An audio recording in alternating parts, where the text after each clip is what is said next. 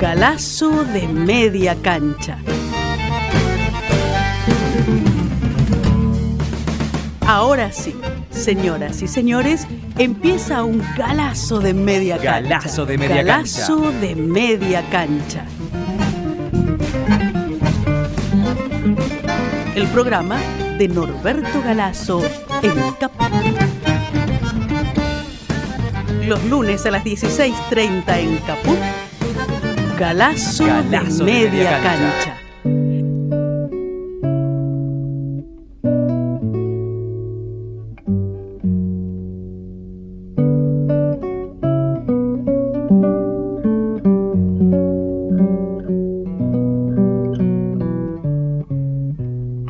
Muy buenas tardes a todos nuestros oyentes de Galazo de Media Cancha. Yo soy Fabián Mettler y con el maestro Norberto Galazo hacemos este programa de reivindicación y de rescate histórico de aquellos argentinos que han sido silenciados, calumniados o deformados en su obra o en su trayectoria. Y hoy vamos a continuar en la senda poética musical y vamos a retratar la vida y la obra de otro grande de nuestro cancionero popular.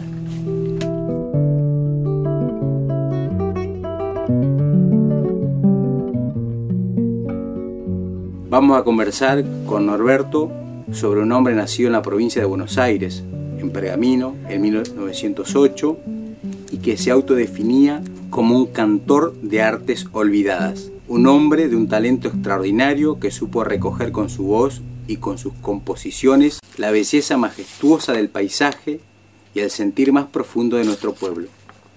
Vamos a hablar de Atahualpa Yupanqui.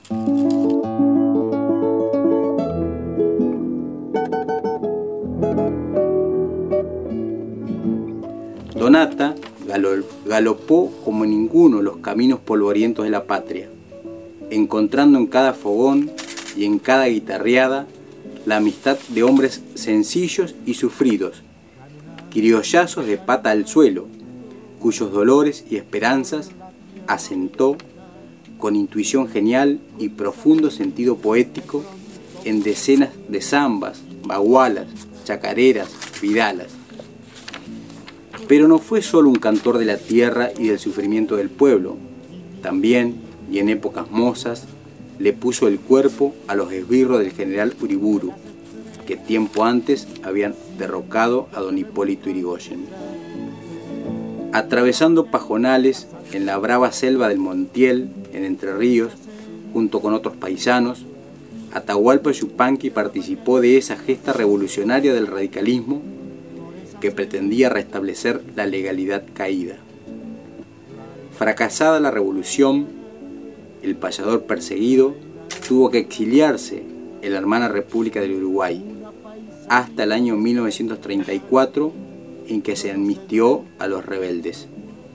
Hombre inquieto, avesado a caminar y caminar, no solo recorrió el país, sino que llegó nuestro folclore por distintos países de América, por Asia y por Europa.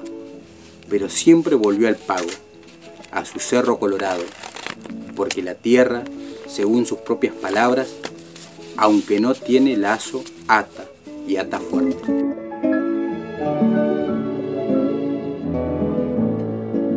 Bueno, yo creo que tendríamos que partir de que las características de la Argentina, de un país dependiente del Imperio Británico durante la mayor parte de su existencia, se reflejó en la cultura. Una cultura donde aparecen grandes literatos, pero que poco tienen que ver con la realidad nacional. Atahualpa, en cambio, por estas circunstancias del destino, no porque él, digamos, tuviera un conocimiento muy claro de lo que es cultura nacional y lo que es la cultura importada, este, él tiene a su favor el haber nacido en Pergamino y decir que sus tíos eran los estibadores, Ah, mira. los, los peones de las chacras. Este, se acostumbró a escuchar cuentos, relatos, vidas humildes, vidas este, duras, y, eso le permitió a él, este, al mismo tiempo que su afición que viene desde muy chico por la música, Sí. que hace que él se compre una guitarra siendo muy, muy pibe y después vaya a tomar lecciones de música, hizo una síntesis que le permitió a él ingresar a la cultura nacional muy joven con el camino del indio que es una canción realmente muy nacional, ¿no? Y que como tal nacional es que cuando él se anima a los veintitantos años a venirse a Buenos Aires, se frustra, no encuentra que, que no le interesa el camino del India.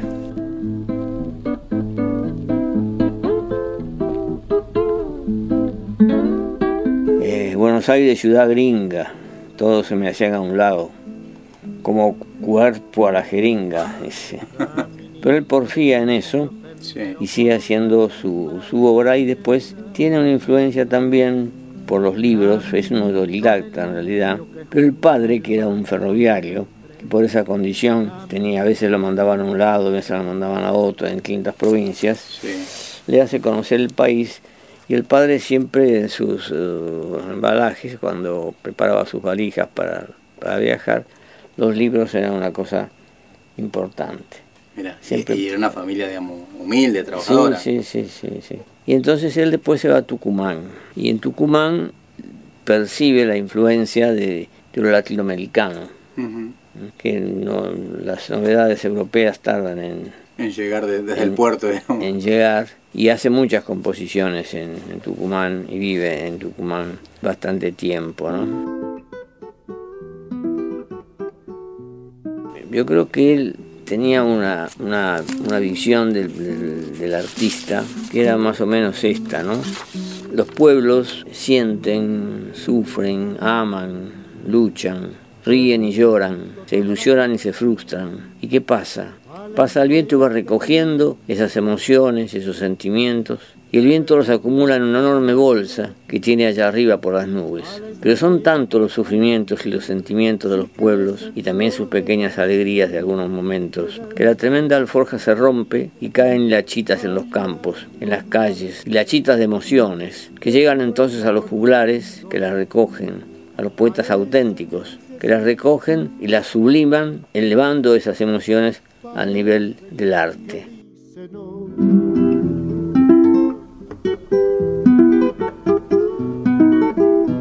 Él surge la verdadera cultura nacional, surgiría de eso, la capacidad que él tuvo para este, eh, sentir como el pueblo, vivir como el pueblo. Él, se, autodefine también como un mensajero del canto, como un depositario a partir de, estas experiencias. Claro, él dice la auténtica cultura necesariamente debe ser popular, debe nacer de experiencias, de vivencias nuestras, no debe ser un remedio de culturas ajenas. Y dice esto, que es un dibujo que hace él con respecto a las cosas que conocía del campo, la calandria es un pajarito que tiene mucha habilidad para copiar el canto de los demás, pero tiene la desgracia que no tiene canto propio. Y eso es lo que ha pasado con muchos intelectuales de la Argentina. Y Donata pudo zafar, digamos, a este mecanismo. Él pudo zafar a esto, y eso lo unió así como un humanismo, un humanismo al principio apartidario, que él, dice, el que ofende a cualquier hombre me ofende a mí, por ejemplo, ¿no? Una vinculación muy, muy profunda con el pueblo, sobre todo lo argentino y lo latinoamericano. Y entonces el rechazo de todas estas, esas tentaciones que el capitalismo ofrece a la gente para extranjerizarla o desvincularla de las verdaderas cuestiones que debe interesarle. ¿no? Y dice, el hombre más vale por dentro, porque lo de afuera es comprado. Mi vida de poco vale si no era de los demás. Mi pena tampoco vale si no era de los demás. Padre era un radical irigoyenista y su padre muere por el año 20 más o menos, lo cual a él este, le obliga a ocuparse de cosas de la familia, hace distintos trabajos, periodísticos algunos. Tú eh, fue periodista en La Fronda, creo también, el diario. Fue periodista en un diario de, de Junín, donde ahí debe haber conocido seguramente a Levenson, que era el... Claro, Moisés Levenson, que era del radicalismo intransigente. Claro, claro. Y entonces esto pero no, no militó en el radicalismo, sí tuvo relaciones. No, tuvo una actitud de, radical como siguiendo la, la, huella de su padre. Después, cuando se produce el golpe del 30, él cree que debe comprometerse políticamente. Ah, que ahí donde lo que yo cuento en la introducción, que él participa en Entre Ríos con los hermanos Kennedy. Él quería ser sobre todo un cantor de artes olvidadas, como vos dijiste, y no un hombre que pasara a la recordación como un militante político. Entonces en La Paz, cuando se produce el levantamiento de los estancieros de los Kennedy, famosos por su puntería, porque se hace muy difícil este, sofocar esa rebelión, Yupanqui se suma pero esto lo revela Félix Luna en un libro, en un prólogo que escribe sobre Yupanqui, que no le agrada porque le parece que son cosas que no tienen nada que ver con el arte. Y él sigue con su actitud artística por sobre todo. Pero eso le valió el exilio, igual la participación. Sí, eso le valió el exilio. Incluso eh, hay una canción sobre Montiel, ah, a caballo, sí, a caballo. A caballo de Montiel, que está ligado a esa situación. Porque él está en Uruguay y después en Entre Ríos, pero casi sin hacerse ver la consecuencia de esto. Y su humanismo lo lleva a vincularse al Partido Comunista. En medio de situaciones de mm, pobreza, porque siempre fue un hombre pobre hasta Hualpa, eh, para ganarse la vida daban cine. Habían conseguido un, un proyector de cine entonces en los campos, ¿no? Veían que había dos árboles más cercanos, dos cercanos que podían poner una sábana y proyectaban una película. Y a los, a los paisanos que venían le cobraban 10 pesos, vamos a suponer.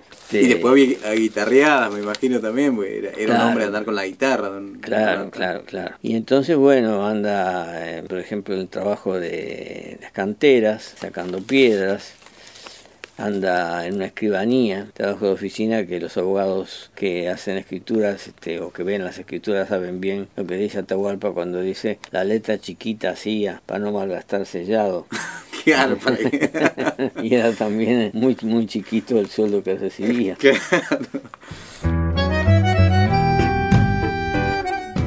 Norberto Galazo en Caput hace Galazo de media cancha. Galazo de media cancha. Galazo de media cancha. Radio Caput. Le tengo rabia al silencio por lo mucho que perdí.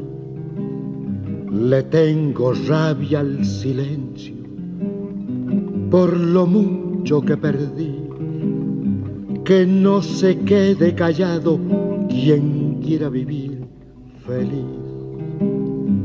Que no se quede callado quien quiera vivir feliz. Era un hombre de mucha lectura, le daba mucha importancia a la lectura y especialmente a escritores argentinos y latinoamericanos que no eran, habían alcanzado una gran, este, una gran difusión. él menciona por allí algunos autores que no son muy conocidos, mm. este, pero por sobre todo este, una actitud de vinculación muy profunda con, con, el, con el país. ¿no?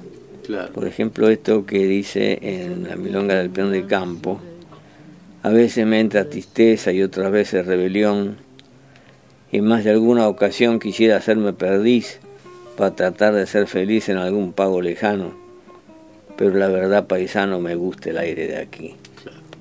Muy, nacional, muy reivindicando lo propio. Claro. Y entonces, este, el Partido Comunista él tiene un compromiso bastante mayor del que se cree, porque él escribía en el diario La Hora. Sí, que era un diario del partido. Diario del partido este, una columna campera, digamos, referida a cosas de, del campo, y estaba en una vinculación muy estrecha, a tal punto que participaba en festivales para favorecer que el partido tuviera difusión y reclutar a gente, y en una de estas cae preso del gobierno de facto, del gobierno del 43. Ah, de la Revolución de Junio. De la Revolución de Junio. Con la brutalidad que le es característica a los represores, le tiran una máquina de escribir uh, ¿a dónde? sobre una mano. Porque saben que es este claro, que es guitarrero. Para, tocar la guitarra, sí. Y, se, y se equivocan porque se la tiran sobre la mano derecha. y, y él era, Era zurdo. Era zurdo. Claro. Claro. Ahí en la prisión, donde dura poco tiempo, escribe unas, unas pocas canciones o versos que yo cuando hice mi biografía no tuve acceso, porque, porque él era muy, muy reservado para sus cosas personales, ¿no? Ay, para, tengo un paréntesis. Vos, vos lo trataste, ¿no? Contame, me habías contado hace mucho tiempo una Claro. anécdota que, lo- que le tocaron timbre y... Sí, sí. con- Contanos eso. Yo traté de ubicarlo a él y no, no era posible porque él este, viajaba mucho en ese tiempo. Entonces un día me dijeron que en la calle, mm, ah, no me acuerdo bien, que cerca del hospital militar, Sí, Luis María Campos y alguna de esas. sí, sí, cerca, cerca- cortaba Luis María Campos, Sí. no, no me acuerdo el nombre de la calle, que ahí había un este una casa donde él a veces en el segundo piso salía al balcón y al atardecer rasgueaba la guitarra e inventaba cosas y que los vecinos los tenían muy Sí. muy contentos por eso. Entonces voy con un amigo, tocamos el timbre, sale él personalmente, dice, ¿qué, qué desean paisanos? Mire, nosotros, nosotros en ese momento sacamos un periódico Lucha Obrera, que era un periódico de izquierda nacional, y que le hemos sacado un artículo sobre cultura nacional, un reportaje a él. Sí. Entonces decimos, mire, a nosotros nos interesa este, conversar con usted sobre la cuestión cultura, sobre su obra. Bueno, pasen, qué sé yo, muy hospitalario, todo hombre del interior, este, pero no se puede hablar en seco, como vamos a buscar una botellita de vino riojano, ponen sobre la mesa, nos convida a las 6 de la tarde a tomar un vino. vinito.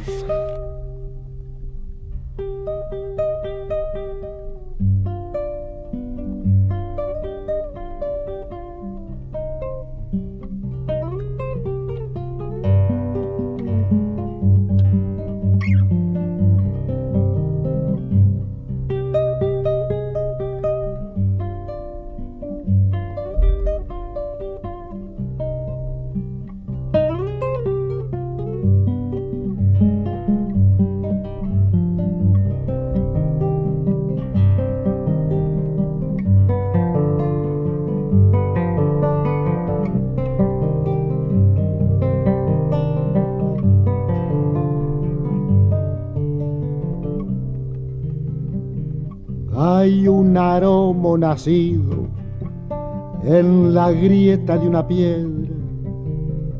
Hay un aromo nacido en la grieta de una piedra. Parece que la rompió para salir de adentro de ella. Está en un alto pelau, no tiene ni un yuyo cerca viéndolo solo y florido, tuito el monte lo envidea. Lo miran a la distancia árboles y enredaderas, diciéndose con rencor, pa' uno solo, cuánta tierra. En oro le ofrece al sol pagar la luz que le presta. En oro le ofrece al sol pagar la luz que le presta. Y como tiene de más, puñao por el suelo siembra. Salud, plata y alegría, tuito al aromo le suebra, a según ven los demás den del lugar que lo observan. Pero hay que dir y fijarse cómo lo estruja la piedra, fijarse que es un martirio la vida que le envidian. En ese rajón el árbol nació por su mala estrella y en vez de morirse triste se hace flores de sus penas. Entonces yo, que no hacía mis primeras armas como periodista, que en realidad periodista no he sido nunca, pero bueno, después fui tomando más cancha.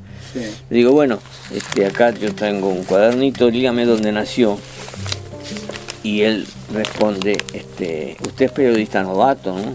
Ah, una Ya pregunta. Me dejó, me dejó frío ya. Porque los artistas no tenemos biografía, tenemos obra. Ah, miércoles. Entonces, Era áspero. Sí, sí, sí, sí. Si usted quiere hablar de mi obra, yo... Pero mi biografía no, no interesa. Le digo, mire, lo que pasa es que nosotros vivimos en un mundo donde se ha convertido en una figura espectacular de la cultura a Vittorio Campo, por ejemplo, que es una mujer que este, tiene una gran eh, vocación por los escritores extranjeros, se desinteresa por los escritores nacionales, nunca ha escrito sobre temas nacionales, tampoco tiene grandes este, cuentos ni novelas.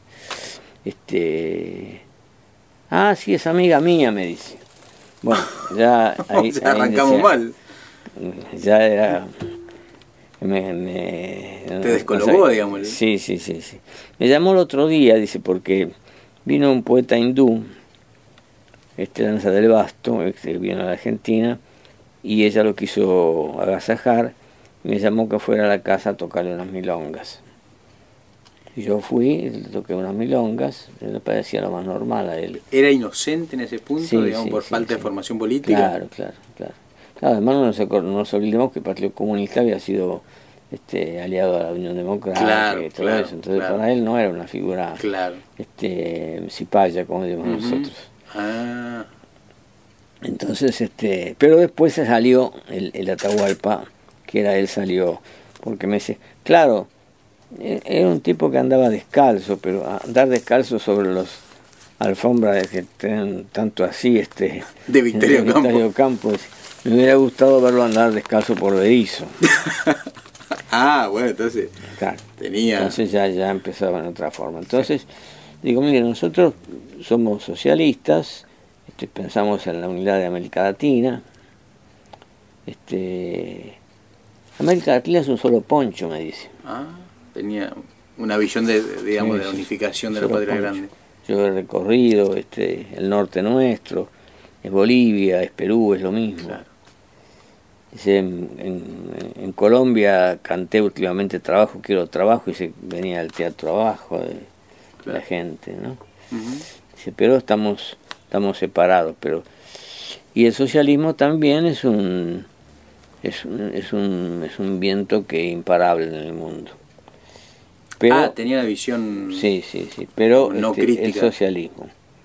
Yo dice, tuve cierta cierta simpatía, este milité también en determinado momento, después fui a a Hungría y he visto mucho rigor.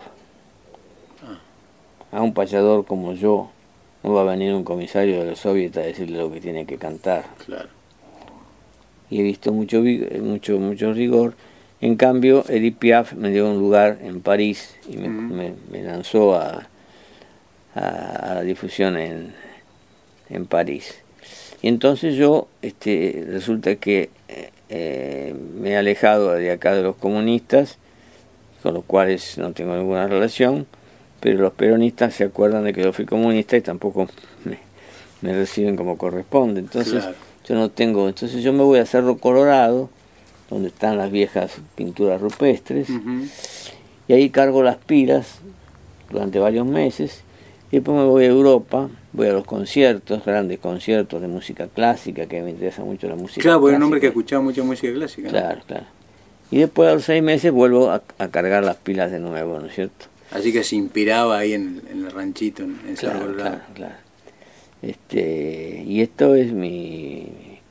En, en Francia, por ejemplo, me han reconocido que las canciones mías las han puesto en los textos de lectura. Ah, mira. Me pidieron también una canción sobre el, el aniversario de la Revolución Francesa, que también las hice. Claro. Y él no lo decía, pero evidentemente en la Argentina tenía un público muy muy pequeño. No era reconocido, digamos, No- no que tenía- igual medida que en no el tenía el reconocimiento que, que merecía, ¿no?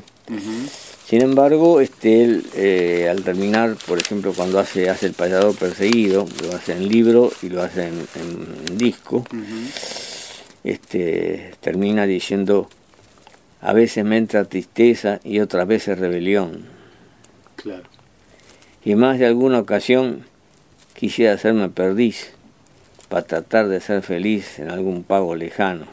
Pero la verdad, paisano, me gusta el aire de aquí. Claro. claro. esta, Eh, esta, esta referencia de él, este, y que dice, no me nuembren, que es pecado, y no comenten mis trinos. Yo me voy con mi destino por el lado donde el sol se pierde. Tal vez alguno se acuerde que aquí cantó un argentino. Claro.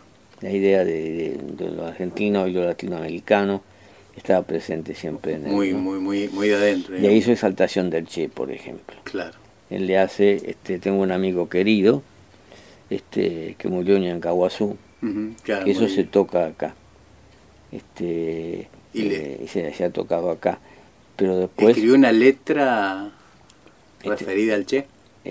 escribió algunas cosas más directamente referidas al Che cuando se va al Chile, donde está Salvador Allende, y ahí se larga más genuinamente como él pensaba del Che. Claro. Ah, mira. Dicen que hay gente que muere para volver a nacer. El que no, el que no comprenda esto, que se lo pregunte al Che. Claro, mira. Por ejemplo. Y después también una canción directamente críticamente a los yanquis, que los yanquis están oprimiendo, basta ya, basta ya de opresión yanqui. Y eso en general no se ha reproducido en pocos discos acá, de, no ha cantado sí, no, no, no, no, es conocido. Sin embargo, acá cuando vino y estaba el gobierno de, de la NUCE, y muy aplaudido por toda la gente, que decían repetir sus, sus canciones, este dijo algo así como y ahora me voy argentinos este patria querida una cosa así y termina diciendo espero que cuando vuelva te encuentre mejor que ahora Galazo de media cancha. El programa de Norberto Galazo y Fabián Medler en Caput. A veces no comprendo mi rodar por el mundo. Este medir la tierra y el camino y el mar. Esto que siendo simple se ha tornado profundo. Voz que ordena mi paso más allá, más allá.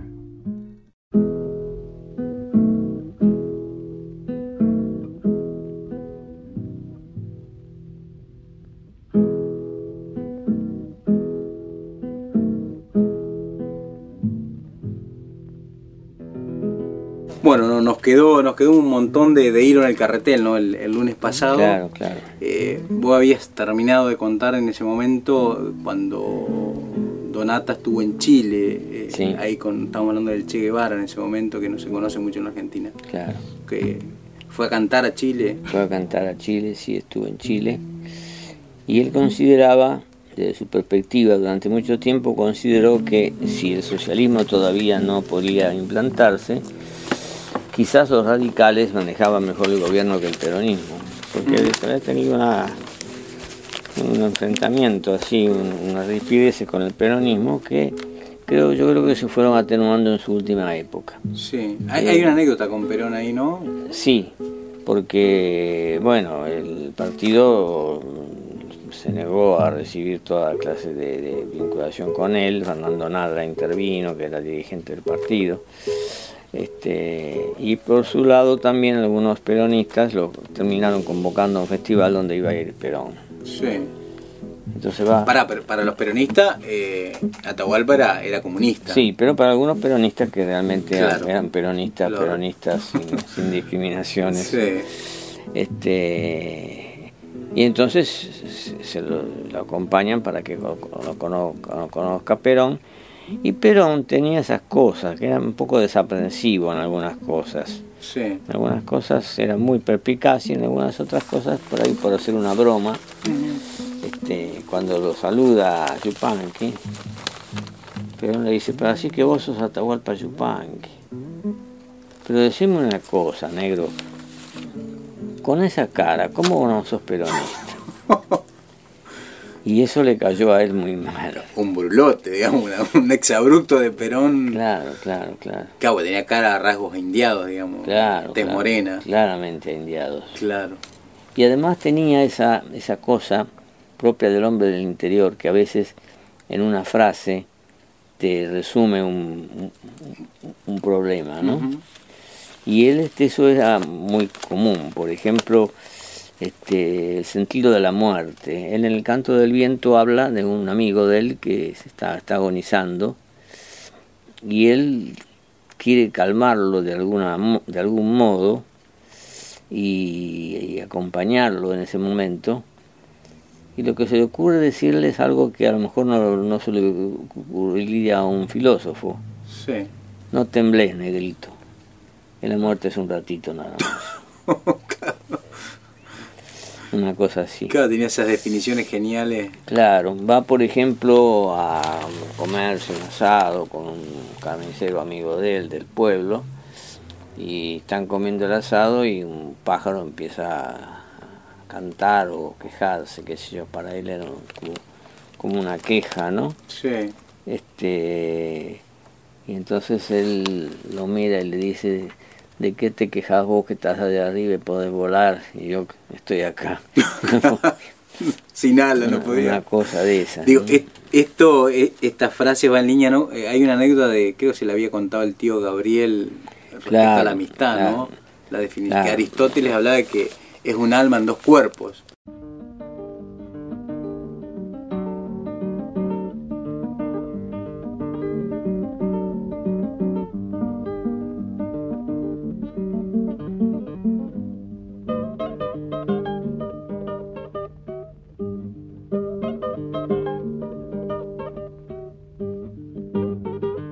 Aprendió muchas cosas de su tío Gabriel, un analfabeto de toda la vida, dice. Y lo dice en televisión, en un programa donde está junto con Borges. Está Borges también ah, presente ahí, ¿no? Y entonces este el locutor, para incitarlo a que hablara, le dice, dígame, ¿usted cómo, cómo definiría la amistad, por ejemplo, desde su perspectiva? Y le dice, mire, mire, mire, yo hablando de mi tío Gabriel, mi tío Gabriel decía, un amigo es uno mismo en otro pellejo. Entonces Borges interviene. Sí. Borges dice, pero qué hermoso.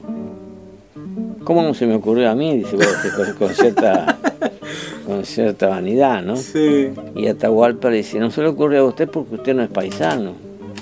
Ah, le tiró ahí un dardo. Y paisano es llevar el país adentro. Claro.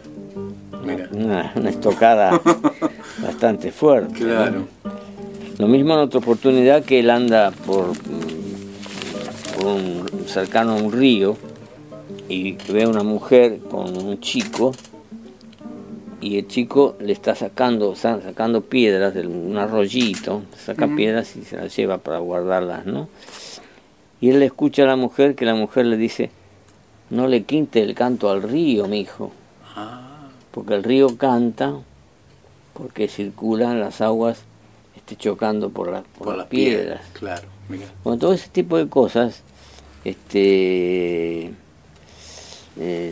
toma por ejemplo de, la, una cosa que es anónima, pero que este, él lo decía siempre, moneda que está en la mano quizás se pueda guardar, pero la que está en el alma se pierde si no se da. Claro. Ese tipo de cosas son este eh, y, él, él creía, eh, es curioso, pero lo de él es muy parecido a lo de García Lorca.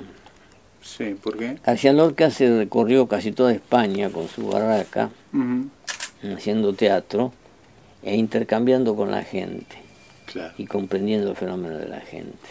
Que es lo que hace Donata también, que recorre... Claro, y él se recorre se recorre todo con su, con su caballo, parando aquí y allá. Y entonces dice por ahí, esta gente no está informada, no está este, cultivada, digamos, por, por los libros de las bibliotecas, pero como dice Federico García Lorca, tiene cultura en la sangre. Claro.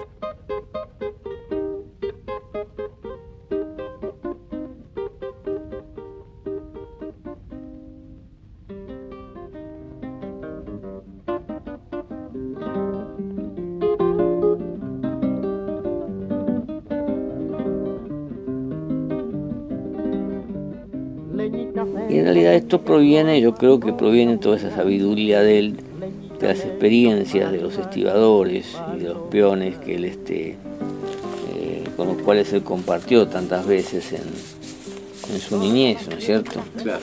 Pero eso él, digo, una vez que, que logra fama y que, que tiene proyección internacional, lo sigue haciendo, ¿no? Es decir, Él sigue sigue- andando, sigue sí, vinculándose, digamos, con los sectores sociales más humildes. Sí, sí, sí. No, no, no perdió, no, no es que no perdió nunca, digamos. No, vivía en un departamentito común con la mujer. La mujer le ayudaba en las canciones. Hablemos de la mujer. eh, En Nenet era. La mujer yo no, no estaba ese día, no, no llegué a conocerla, Nenet.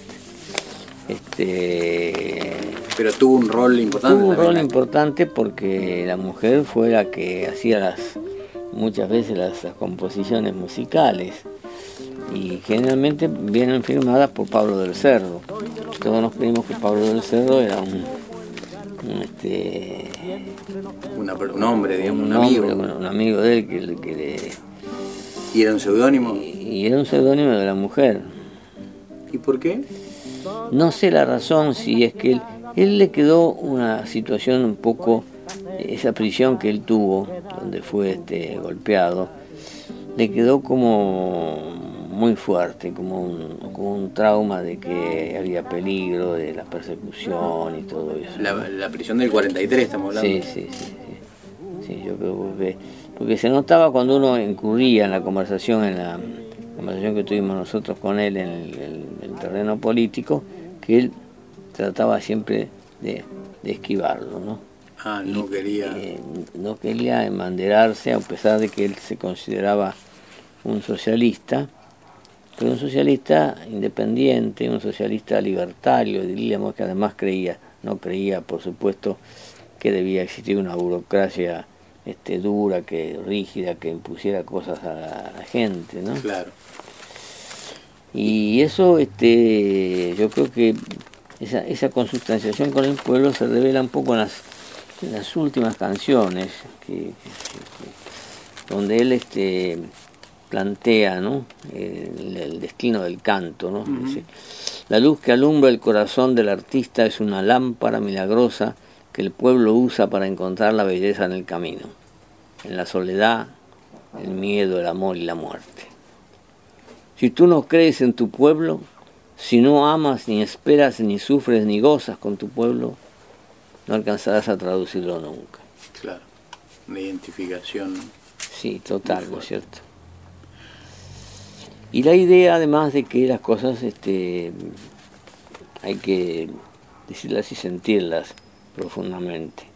Y que mucha gente habla cosas y dice cosas, decía él, hay mucho charlatanerío en las radios y en la televisión, Claro. que a él lo ponía muy, muy mal, ¿no? Pero Norberto, ¿tuvo él en Argentina un momento así de, de, de- de fama, es decir, de, presencia en los medios?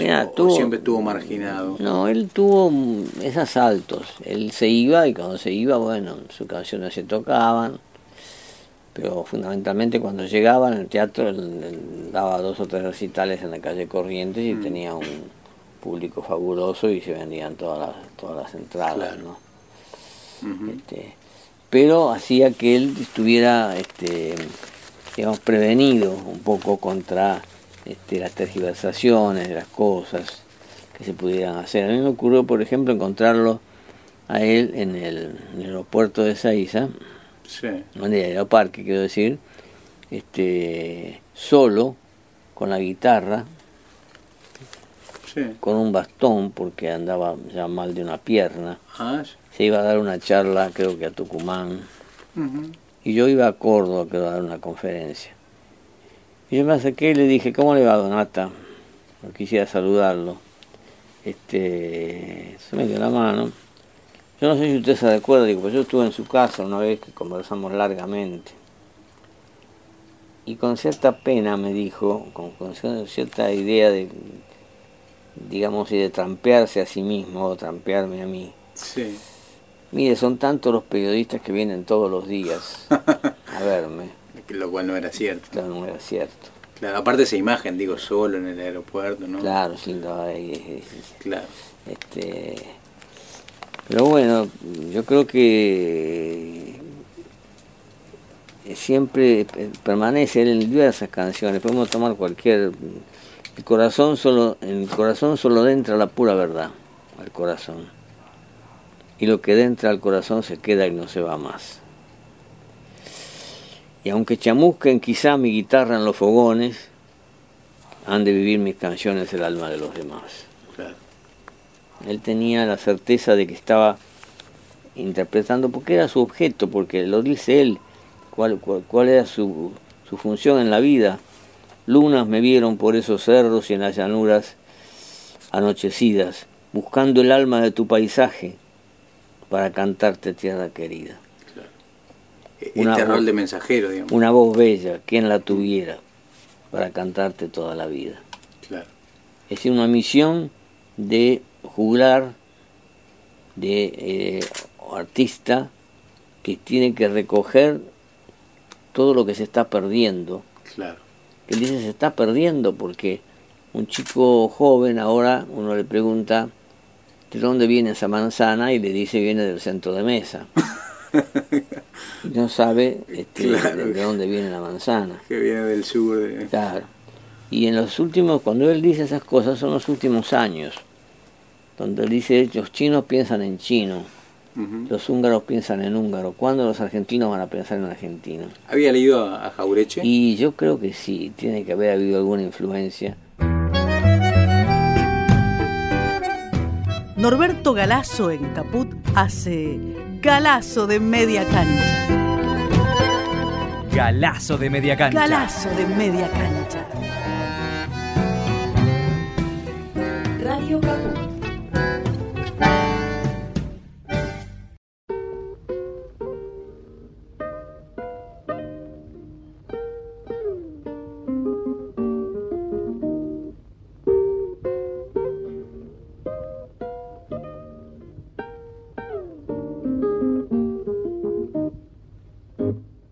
no cita a Jaureche, digamos. eh, No, no, no, no. El, El, el más intuitivo un poco. El, Sí, yo creo por eso, no sé si a lo mejor lo leyó a Jaureche y se convenció de eso y lo decía por eso o lo decía porque era una... Como era muy difícil este, avanzar en las conversaciones con él porque él protegía mucho su intimidad, Mm, protegía mucho su, su, su vida interior y sus experiencias propias. Claro. Muchas surgen de los reportajes que se le hicieron a él. claro. ¿Vos habías contado algo de, de unos hijos? Y yo, por ejemplo, hice una biografía de él y no, no puse que él estaba casado inicialmente con una señora que tuvo dos hijas y después puse que efectivamente este, puse que se casó de nuevo. Para, para mí era la primera vez que se casaba porque no conocí el casamiento anterior. Claro. Y que tuvo a Roberto Chavero, que Claro, es el hijo. el hijo. Y en una oportunidad que se hizo un homenaje, las dos hijas se me vinieron al humo, criticándome de que yo no había, este, las había eliminado de la biografía. Ah. Pero eh, si él no las mencionaba nunca en los reportajes, Claro, como que no y cuando uno le preguntaba, él decía, hable de mi obra, no de mi biografía, Claro. este, Ah, eh, mirá. era una cosa difícil. Incluso yo, yo particularmente pienso que este, el, el hijo tampoco, este, El hijo es con Nenet. el hijo es con nene. Ujú. Y el hijo este, canta este, y hace lo posible por difundir la obra del padre. Pero en, en eso hay que tener cuidado porque un hombre que se va a Europa seis meses, lo toma en Europa el golpe militar de Videla, Sí. y él le escribe lisa y llanamente lo que él piensa. Le dice, eh, como, como el gobierno de Isabel era un desastre y de declinación, le dice a la mujer, espero que los militares, tengo confianza que los militares van a poner las cosas en su lugar. Uh, una declaración Eh, complicada. Bastante complicada. Y en una, en una carta privada. Sí, pero lo publican eso. Ah, lo publica el hijo. Claro, lo publica el hijo como cartas a nené.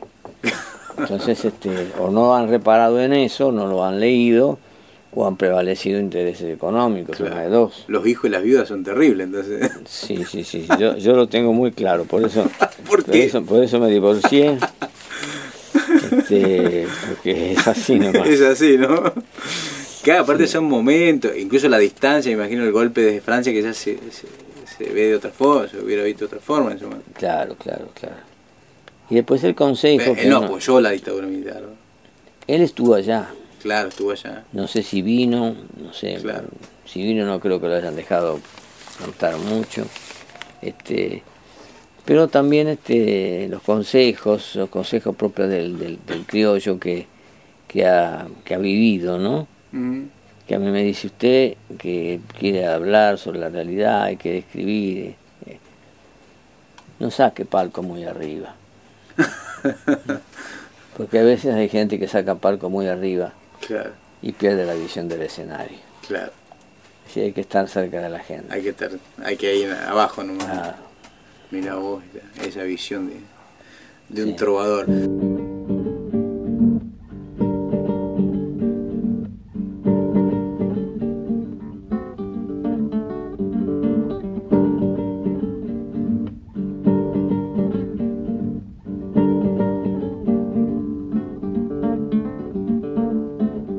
Alberto, y él obviamente rompió con el PC, me imagino. sí, sí, totalmente, sí, sí.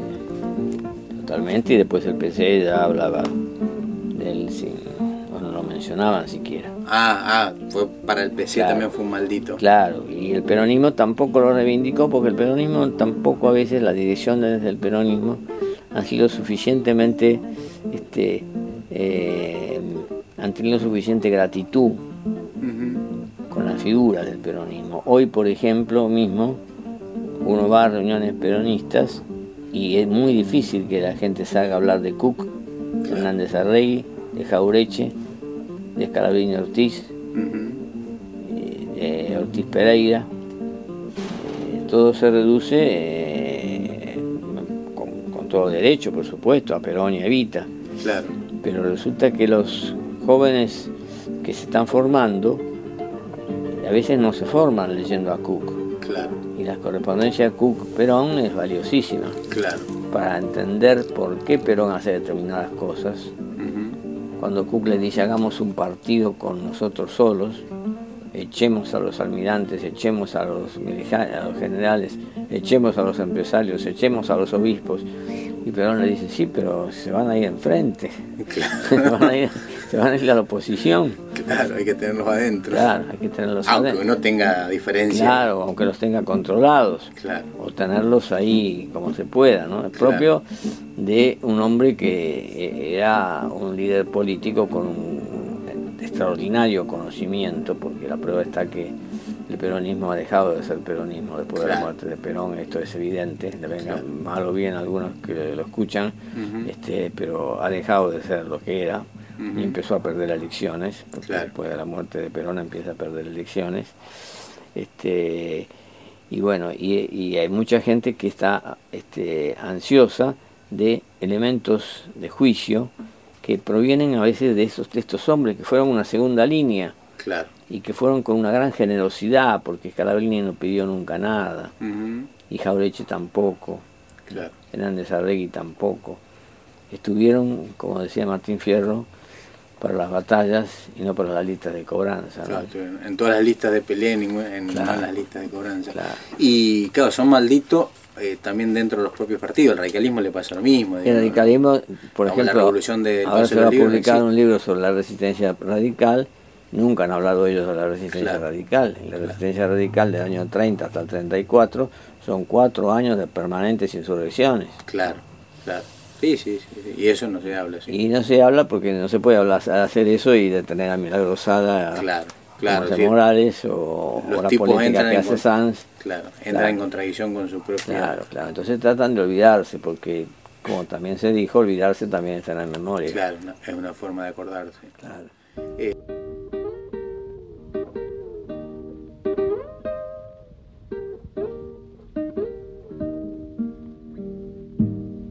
Canta que te canta camino a los valles, que esta pena mía no la sabe nadie. Y yo creo que el legado que deja es ese justamente de, de que es necesario consolidar una cultura nacional, mm, que esa cultura no puede ser nacional argentina, solamente argentina latinoamericana, claro, que es necesario construir la patria grande, como una forma de, de ser políticamente soberanos en serio.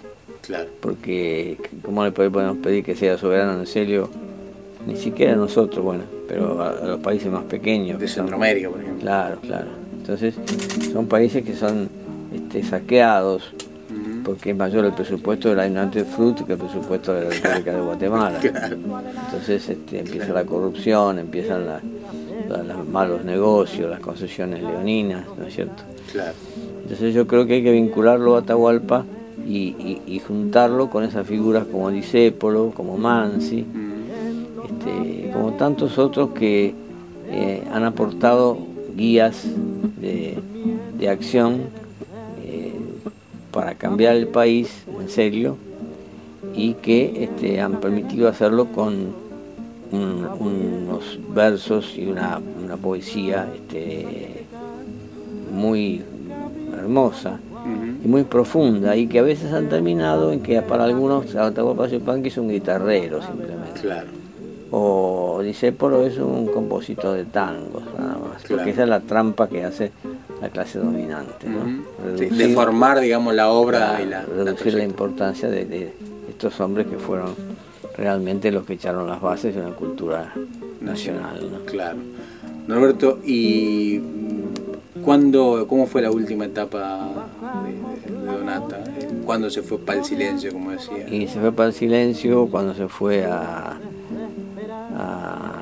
Francia a dar una última conferencia. Este, dio la conferencia y después se sintió cansado, este, caminó un poco y después se volvió al solo prácticamente, Ah. se volvió al hotel, dijo que no se encontraba bien y ahí falleció y se lo se enterraron sus cenizas en el al lado, a las raíces de un algarrobo en el Cerro Colorado. Ah, vo- volvió a la patria, murió Volvió. afuera, pero Volvió a la patria, sí, sí. está acá en, digamos, la ceniza, en, Sí, sí. en Córdoba. sí, donde se ha hecho un museo este, y donde de un modo u otro se encuentra con las pinturas rupestres que hay ahí en Claro, Centro Colorado, claro. que era su, sus orígenes, digamos, su consecuencia, los orígenes, que ahora que se está renegando contra los mapuches, este, hay que, en Claro, cuenta. él tenía sangre, claro, venía con, con Claro, sangre claro. indígena. Bueno, se nos ha terminado el, casi el tiempo. Eh, bueno, hicimos un, un recorrido, un, un paneo general. por- Sí, un hombre que aconsejaba también caminar el país. La madre acostumbraba a decirlo, mi hijo lo veo poco porque lo han atrapado los caminos. Era un gran caminador, un gran, Un gran caminador Claro, y un gran observador. claro. Con un, un observador que este, lo hacía con un gran respeto a la opinión del pueblo. claro. un gran respeto a la opinión del tiempo del tipo eh, que trabaja. Es decir, no iba a pensar en que para que funcione mejor una fábrica hay que traer a un ingeniero de, de Nueva Zelanda, sino que hay que preguntarle al obrero que está allí cuáles son las dificultades, cuáles son los errores, ¿no? Claro. Es Sí, que, decir, que la sabiduría está por ahí en Claro. las capas más profundas. ¿eh? Claro, está en, la- está en donde menos se piensa a veces, Claro. porque uno lo han acostumbrado a pensar que la inteligencia este, es producto de los intelectuales aislados, Claro, es que escribiendo por las noches con, con una velita, claro. este Bueno, pero eso digo, esa forma está dirigida, digamos, hay, hay una... y sí, Detrás de esa forma de pensar, ¿no? Hay, hay una, Sí, una sí, política de la historia. sí, sí, esta política es la misma que se ha aplicado con con, con Fabio, por ejemplo, Claro. también, y se ha aplicado con, con otros autores, Claro. ¿no? Celedonio Flores mismo tiene cosas muy importantes, este que yo que describen mejor la década infame de Celedonio Flores que, que algunos sociólogos. Claro.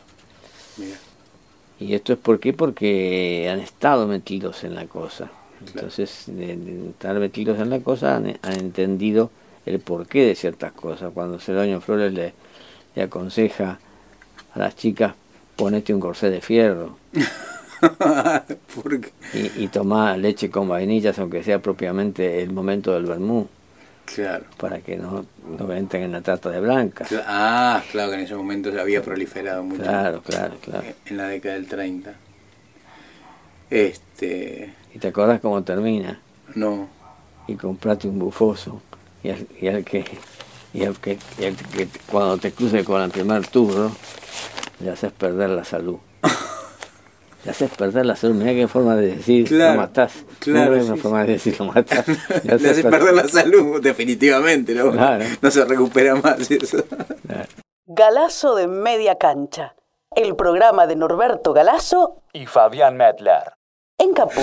Bueno, nos- ahora sí se nos, se nos ha terminado el, el tiempo. Este, bueno, no- no- nos volveremos a encontrar el próximo lunes. Eh, vamos a, a charlar en la semana a ver qué, qué otro personaje eh, histórico vamos Son muchos, desgraciadamente. Sí, sí, sí, son desgraciadamente son muchos. Pero bueno, de- tenemos cuerda para rato. Vos Bueno, sos no. joven, yo también, así que Sí, no tanto, pero bueno.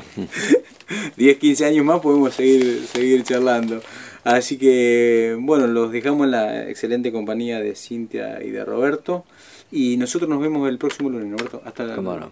Buen fin de semana. Chao. Los malditos. Los rebeldes.